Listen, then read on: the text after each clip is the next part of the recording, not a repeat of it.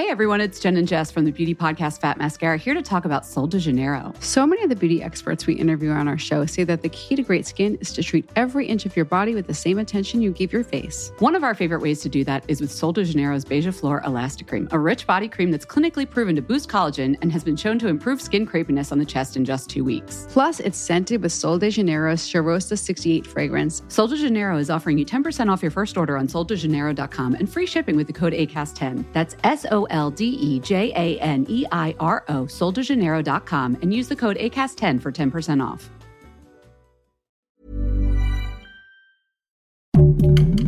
Heraldo Podcast, un lugar para tus oídos. El abuso infantil es un tema que no es nada sencillo, y menos cuando nos invade la abrumadora cifra que México se encuentra en los tres primeros lugares de abuso sexual infantil en contra de niños y niñas y que ello surge dentro del seno familiar, lamentablemente, aunque también se da en escuelas y en lugares, en centros recreativos, se puede dar en cualquier lado.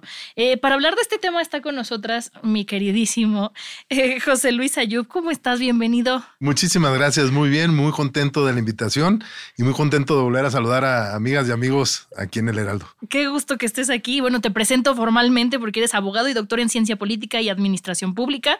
Estás enfocado en la prevención y seguridad infantil y a partir de 2022 funges como embajador, embajador perdón, de Aldeas Infantiles SOS México, promoviendo la defensa y protección de niñas, niños y adolescentes en el país. Qué increíble que estés metido en este tema con niños. Es padrísimo, es, un tema muy, muy feo, es un tema terrible, pero Sí. es muy bonita la labor que se está realizando y muy, muy gratificante poder trabajar con niñas, niños y adolescentes.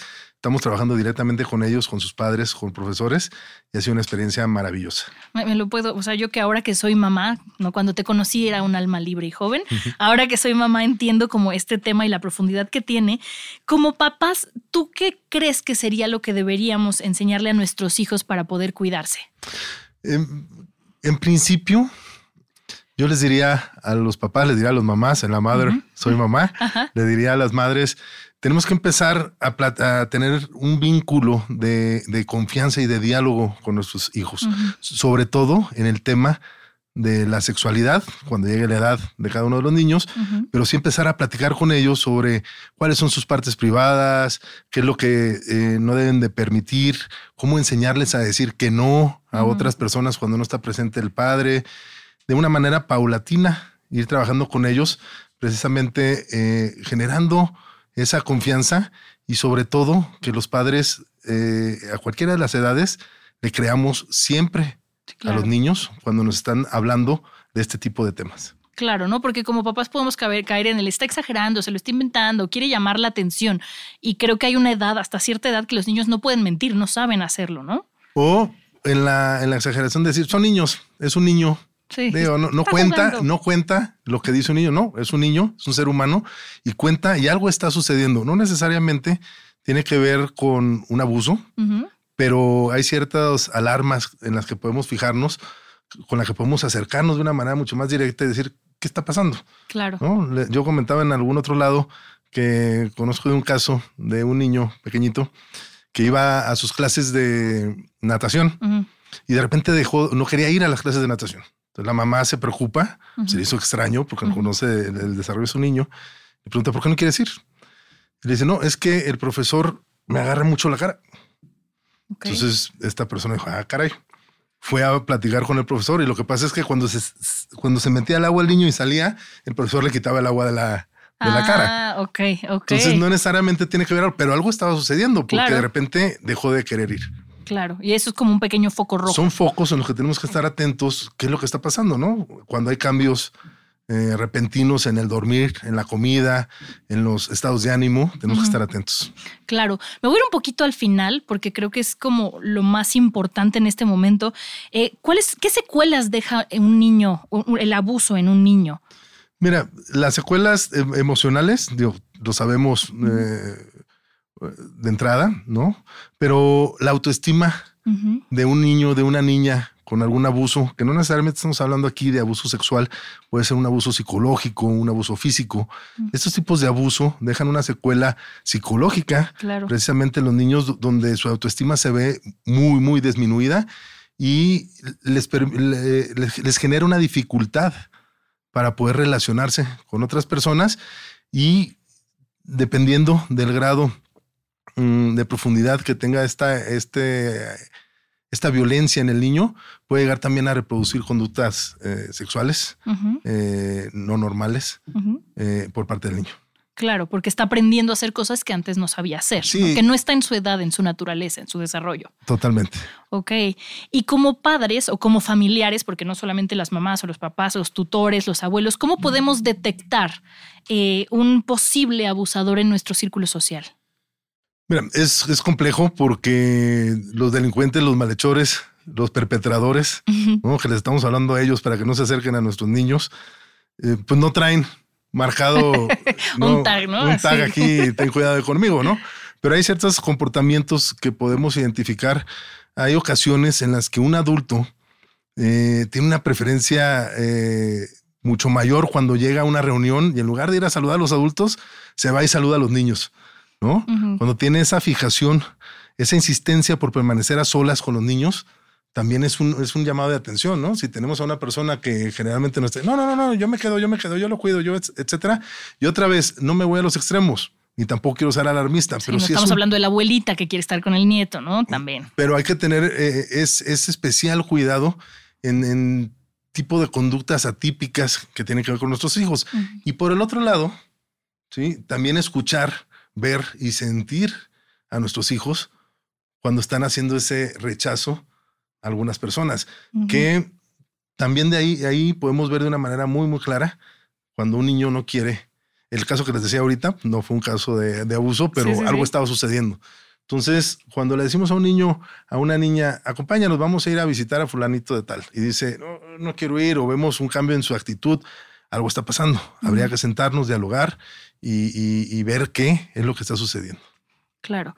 A mí me, llama la atención esto, ¿no? Porque ahora que mi hijo entró al kinder, no quería ir al kinder. Entonces pasó la primera semana que lloraba y mi mamá me decía, ¿no le estarán haciendo algo? Y yo no. O sea, lo que le hacen es que me lo quitan de los brazos. Es diferente, ¿no? Creo que como papás tenemos que atender, aprender a... Cada hijo, cada niño tiene un lenguaje y es diferente y necesita una atención diferente. Por eso creo que el que esté a cargo del niño puede entender mejor este tipo de conductas que, que comentas. Totalmente de acuerdo. Y esa es parte del vínculo que se debe generar con los padres, este vínculo de confianza, este vínculo de comunicación y para poder identificar qué es lo que está pasando con nuestros hijos. Yo les decía que con el tiempo, por una parte, como son niños, pues hay veces que no tomamos esa, esa atención. No, no, está enojado porque está haciendo un berriche, está enojado porque, etcétera. Bueno, es un niño. Tenemos que tener ese cuidado y yo diría extremo, sin llegar a los extremos, pero sí un cuidado de, estar viendo a ver qué es lo que está sucediendo.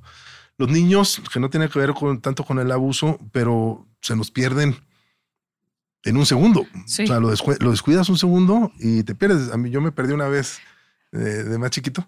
Me perdí. Y sí, fue un parpadear cuando agarras monte, como decimos en el pueblo, agarras monte y te pierdes. Entonces, esto mismo sucede eh, en este tipo de situaciones. En un segundo puede generarse una situación. Pasan muchas cosas. Ahorita que hablabas de la confianza, creo que es importante que nos platiques o nos expliques un poco cómo podemos hablar de este tema con nuestros hijos, porque a veces como papás cuando pasan cosas que ponen en riesgo a nuestro clan, entramos en alerta y es como, no, ¿qué pasó? Y creo que eso justo le hace daño al niño. Totalmente. Una de, de las recomendaciones es cuando toquemos estos temas con niñas, niños, que no lo hagamos de una manera de golpe y que no lo hagamos de una manera alarmista.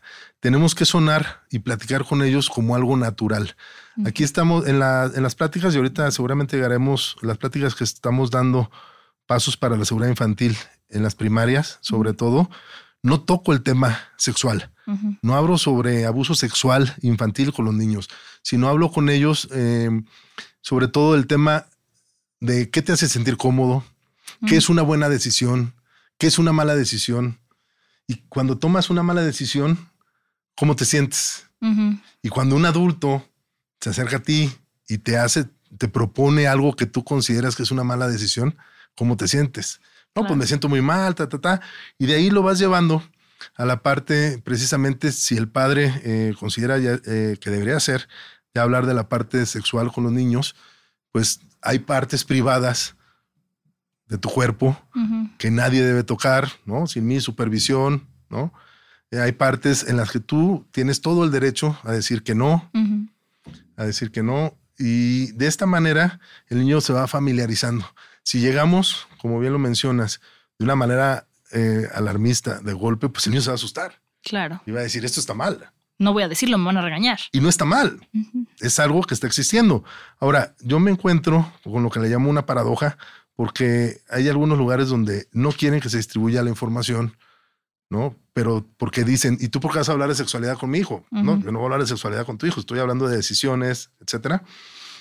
Pero por un lado no, quieres que, no quieren que hables, pero por otro lado... Quieren que estén preparados. Y tampoco les hablas. Ajá. Ah, también. Tampoco les hablas. Y hay que hablarles de estos temas porque estamos viviendo en un momento ahora, sobre todo con redes sociales, que también es un riesgo importante. Eh, Internet, los, los los videojuegos, no necesariamente, pero cuando, te conectas.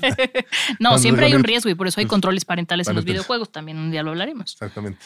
¿Cómo se castiga actualmente en México? ¿Hay una pena para el abuso, para el abuso a menores? Sí, hay una pena. Eh, el Código Penal, si hablamos hoy que no estamos en Mexicali, pero que estamos en la Ciudad de México, la Ciudad de México contempla una pena.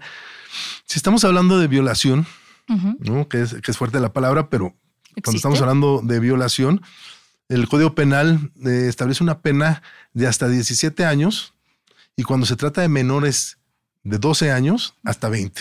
Ok. O sea, hace una diferenciación el Código Penal de la Ciudad de México, de la Ciudad de México, eh, los delitos comunes para menores, menores o para gente de menos de 18 años y para aquellos menores de menos de 12 años. Y para, eso es para el tema de la, de la violación. Y para el tema del abuso, del abuso sexual, establece una penalidad de entre dos y siete años. Ok, yo, yo tengo aquí una pregunta, porque a veces he escuchado eh, casos, ¿no? Que los papás no quieren exponer al hijo a una denuncia, porque entonces al hijo le preguntan, ¿y dónde te tocó? Y enséñame y señálame, y puede ser muy agresivo. ¿Tú qué opinas sobre esto?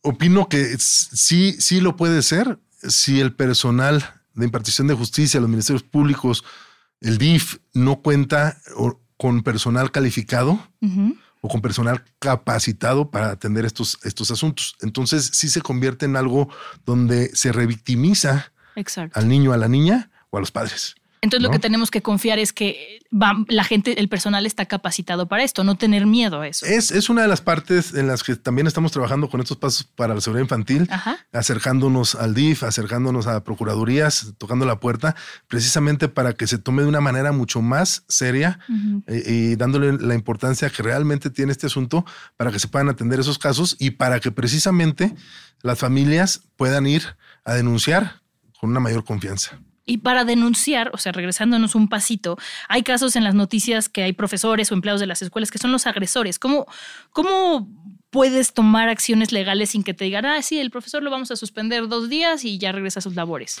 Hay un protocolo que tienen las escuelas para atender casos de abuso por parte de los profesores a, los alumnos donde hacen una investigación. Muchas veces cuando tratamos de, de, transmitir esta información a las escuelas nos dicen, no, no, no, es que tenemos un protocolo. Yo le digo, sí, pero cúmplanlo. Claro. que se cumpla que se cumpla de manera real y que no, que no surja esta parte de no, lo vamos a suspender dos días o lo voy a cambiar de escuela. Porque y entonces expones a más niños. En Mexicali hay casos donde al niño, al profesor lo suspenden, lo cambian a otra escuela y va y hace sus fechorías en la otra escuela. Entonces, lo que les diría es, sí existe ese protocolo, sí se puede activar ese protocolo, pero siempre existe la posibilidad de ir directamente a la Procuraduría y presentar una denuncia y que se inicie una investigación. Formal, ¿no? No dentro de la escuela, sino ya a nivel gobierno. A nivel gobierno, exactamente. ¿Y, en cuáles son los espacios más comunes en los que surge el abuso? ¿En la escuela, en la calle, en la casa? en Mira, las estadísticas nos dicen que en siete, en siete de cada diez casos, el abuso ocurrió en el entorno cercano del niño, en la familia o en la escuela. Entonces, que es donde está el 90% del tiempo, ¿no? Sí, y además es donde están precisamente las personas a las que los niños ven como autoridad, a los niños tienen, niñas, niños tienen confianza, y es donde precisamente el perpetrador se, se aprovecha de estas situaciones y, realiza estos actos. Ok, entonces, eh, en caso de que veamos un comportamiento raro, podemos empezar a ver la gente que lo cuida en los lugares cercanos, luego pensar si en el parque, pero bueno, en el parque no lo deja solo. Bueno, yo, yo, yo, ¿no? Como dices, se desaparece, se va para el monte muy rápido. Sí, hay que tener, hay que tener mucho cuidado. Y, y otra vez, ¿no? Eh, este seguramente sexto o séptimo sentido que tienen las madres, ¿no? La, mía lo tiene. Sí, es cierto, sí es cierto. Que todavía, que todavía lo tiene, ¿no? Eh, y pues precisamente acercarse a la escuela, conocer a los profesores, conocer a la directora, conocer a los papás de los hijos de mis amigos y vas dándote una sensación de cómo está la, situación. Claro. Y entonces, por ejemplo, como papá, si alguien se encuentra en esta situación, va a la Procuraduría y dice, quiero denunciar un caso de, abuso sexual infantil, así tal cual, y se empieza la carpeta, de, investigación. Hay que llevar algún documento, algún papel. En, el, folleto que repartimos, sí, sí es, sí es de preferencia. A ver, se puede ir a denunciar, se puede pedir asesoría en las procuradurías del DIF. Hay unas procuradurías de atención a los niños en el DIF, donde te dan orientación y la denuncia formal penal la realizas en la Hey everyone, it's Jen and Jess from the beauty podcast Fat Mascara here to talk about Sol de Janeiro. So many of the beauty experts we interview on our show say that the key to great skin is to treat every inch of your body with the same attention you give your face. One of our favorite ways to do that is with Sol de Janeiro's Beija Flor Elastic Cream, a rich body cream that's clinically proven to boost collagen and has been shown to improve skin crepiness on the chest in just two weeks. Plus, it's scented with Sol de Janeiro's Charosta 68 fragrance. Sol de Janeiro is offering you 10% off your first order on soldejaneiro.com and free shipping with the code ACAST10. That's S O L D E J A N E I R O, soldejaneiro.com, and use the code ACAST10 for 10% off. Ryan Reynolds here from Mint Mobile. With the price of just about everything going up during inflation, we thought we'd bring our prices down. So to help us, we brought in a reverse auctioneer, which is apparently a thing. Mint Mobile unlimited premium wireless. Ready to get 30, 30, bit to get 30, bit to get 20, 20, 20, bit to get 20, 20, bit to get 15, 15, 15, 15 just 15 bucks a month. So, Give it a try at mintmobile.com/switch. slash $45 up front for 3 months plus taxes and fees. Promo for new customers for limited time. Unlimited more than 40 gigabytes per month slows. Full terms at mintmobile.com. Procuraduría eh, de Justicia del Estado o de la Ciudad de México. Y aquí les pongo abajo elementos de utilidad para acompañar a la denuncia de una declaración de la víctima, testigos, videos, correos electrónicos, mensajes de texto, etcétera. Todo aquello que podamos reunir como prueba. Como prueba. Y es muy importante pues, la declaración eh, precisamente de la, de la víctima. De la víctima. Ahorita que hablamos de la víctima que vendría a ser el menor, creo que, bueno, yo ¿no? Tú también, estamos de la misma edad. Crecimos en un tiempo en el que era como, dale un beso a tu tía, no, no quiero, no, dáselo, no seas grosero. Y eso está cambiando ahorita, como, como mamás, como mamá joven ahorita, ¿cómo debo reaccionar si mi hijo no quiere darle un beso a X persona? ¿Se le debe obligar, no se le debe obligar? Debe respetar, ¿no? Lo que el Esto, niño quiere. desde mi punto de vista y de mi experiencia, tendríamos que respetarlo completamente. Siempre. Completamente. Es una discusión interesante porque cuando hablo de este tema con varias personas me dicen, no, espérame, si yo le sigo dando besos en la boca a mi abuelito, y a mi abuelita, y a mi tía, y tal, y a mi mamá, y tengo amigos que tal le dan beso a su mamá en la boca, hola. Y digo, ay Dios, sí, sí, sí, sí, Ahora, es una parte, ¿no? Cada Pero también hay que considerar que tu niño, tu niña, tú eres autoridad, su padre, ¿no? Tú te besas, te das un beso con él, te das un beso con su tío y lo ve normal, porque tú le estás diciendo que es normal. Claro. Cuando sale a la calle y un adulto le dice, dame un, otro, un adulto fuera de este entorno le dice, dame un beso, va a decir, esto es normal. Claro. Y lo va a hacer. Claro. Entonces, esa es parte de la problemática que se puede generar. A mí en lo personal no me, no me agrada este, mucho esa circunstancia, pero digo que ha habido una discusión cuando, cuando lo pongo sobre la mesa. Claro. Y hay gente que lo sigue haciendo. Sí, sí, sí. Pero hay que ver ya no tanto en uno, sino en los niños. Sí, claro. Porque puede ser un foco rojo justo ahí, ¿no? De por qué está teniendo este cambio con su tío al que siempre saludaba de beso. Y no necesariamente porque sea el tío, a lo mejor es una figura masculina, a lo mejor es la barba que le recuerda al profesor, a lo mejor es algo, pero es un foco rojo que nosotros tenemos que tomar en cuenta en vez de castigar u obligar. yo diría, ¿por qué, no? Sí, sí además. pero bueno, esto ya somos tú y yo. Si, si el niño se siente incómodo. Ahora, aquí lo importante es esto. Si el niño se siente incómodo, no quiere, la niña se siente incómoda, no quiere, se respeta y no se le obliga. Claro. Y listo. A menos de que sea comer, tienen que comer. ir a la escuela. Este, cuéntanos un poquito de pasos para la seguridad infantil, este, este proyecto, programa que nos has estado platicando, ¿de qué va? Mira, precisamente una alianza de amigas y amigos, pues viendo toda esta problemática con la que, con la que empezamos eh, a platicar, nos reunimos y dijimos, pues vamos a transmitir esta información. Creemos que la información es poderosa y generar conciencia es muy poderoso. Conciencia de que, daba las cifras de los primeros lugares, México en abuso sexual infantil, precisamente lo pongo aquí en el, en, el folleto abuso infantil, para, no, para no ampliar esta parte sexual, pero realmente la OCDE considera a México como el primer lugar en abuso sexual infantil. Entonces, con estos datos eh, terribles, decidimos generar conciencia y eh, informar precisamente a los niños. Entonces, hicimos un folleto que viene dividido en cuatro partes. La primera parte es, son temas de prevención, donde platicamos con el niño, el niño le lleva el folleto a su papá. Y escribe lo que aprendió. Y escribe lo que aprendió. Y ahí le va diciendo el niño, créenos siempre, habla conmigo, enséñame a decir que no. En la parte de detección le decimos a los, a los papás, estén atentos a los comportamientos de los niños, si cambian, a los cambios repentinos de ánimo, al miedo inusual, lo que ya hablamos, miedo inusual de ir con una persona, de darle un beso a una persona, de acercarse, cambios en la rutina de, dormir, de comer, que mencionabas ahorita, pues algo puede estar sucediendo, y signos físicos de violencia. Entonces, presentamos esta información, la estamos difundiendo en escuelas, principalmente en grados de primaria.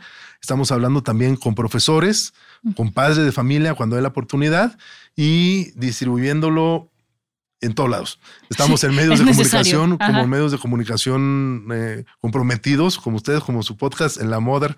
Soy mamá. Muchas gracias. Eh, y difundiéndolo, repartiéndolo también en casas y haciéndolo llegar a todas las personas que se puedan. Estamos convencidos que con una persona, una persona que se logre prevenir que tenga un abuso, ya cumplimos con el objetivo. Rompes una cadena que podría seguir. ¿Qué, respuesta han tenido con este proyecto, con este programa? Los niños, ¿cómo reaccionan? Ya nos contaste de uno que te preguntó tu altura, ¿no? Que esa es la cosa, mantener a los niños con esa inocencia, pero ¿cómo reaccionan ante esto? Mira, los niños de una manera increíble, yo estoy maravillado. Eh, yo, no, yo no tengo hijos. Ajá. Y no había tenido contacto así tan directo con, con niños ahora como que estoy yendo a la escuela y ha sido maravilloso tienen una capacidad de aprendizaje y de enseñarte impresionante, son muy receptivos, entienden bien de lo que se está platicando, no necesariamente de la parte del abuso, pero lo que se trata de, del compromiso, lo que se trata eh, de las decisiones buenas, de las decisiones malas. Sí, muchas veces son niños, no entienden y claro que entienden todo y a veces hasta mejor que nosotros porque ponen más atención. Sí, no, es impresionante. Por ese lado, muy bien, eh, en la calle, en las, eh, con los, medios de comunicación, eh, periódico, radio, televisión han sido muy receptivos. a través de eso hemos, hemos logrado un contacto o estamos logrando contactos con las autoridades precisamente para hablar del tema. Y por otro lado, en esta parte de denuncia del folleto, donde hablamos de, pusimos los números de Mexicali para apoyo y asistencia en el DIF y para denuncia penal en la, en la Fiscalía General del Estado, sí nos encontramos con una problemática importante. Sí. Porque no hay personal capacitado para recibirlo. ¿no? Inclusive yo te diría que en ocasiones que en las primeras que tardé primero dos semanas para que me contestara. Y cuando me contestaron, me colgaron. Cuando hablé, cuando les dije, oye, quiero poner una denuncia sobre abuso sexual infantil, necesito información, hasta que logré sacar estos números. Entonces, no es que haya falta de interés, yo creo que hay falta de, de capacitación y otra vez de concientización de que es un tema muy, muy importante, muy, muy delicado y que debemos atenderlo. Entonces, ese ha sido un obstáculo que estamos trabajando con ello. Eh, estoy viendo a las autoridades de una manera abierta como para poder colaborar y poder mejorar esta situación.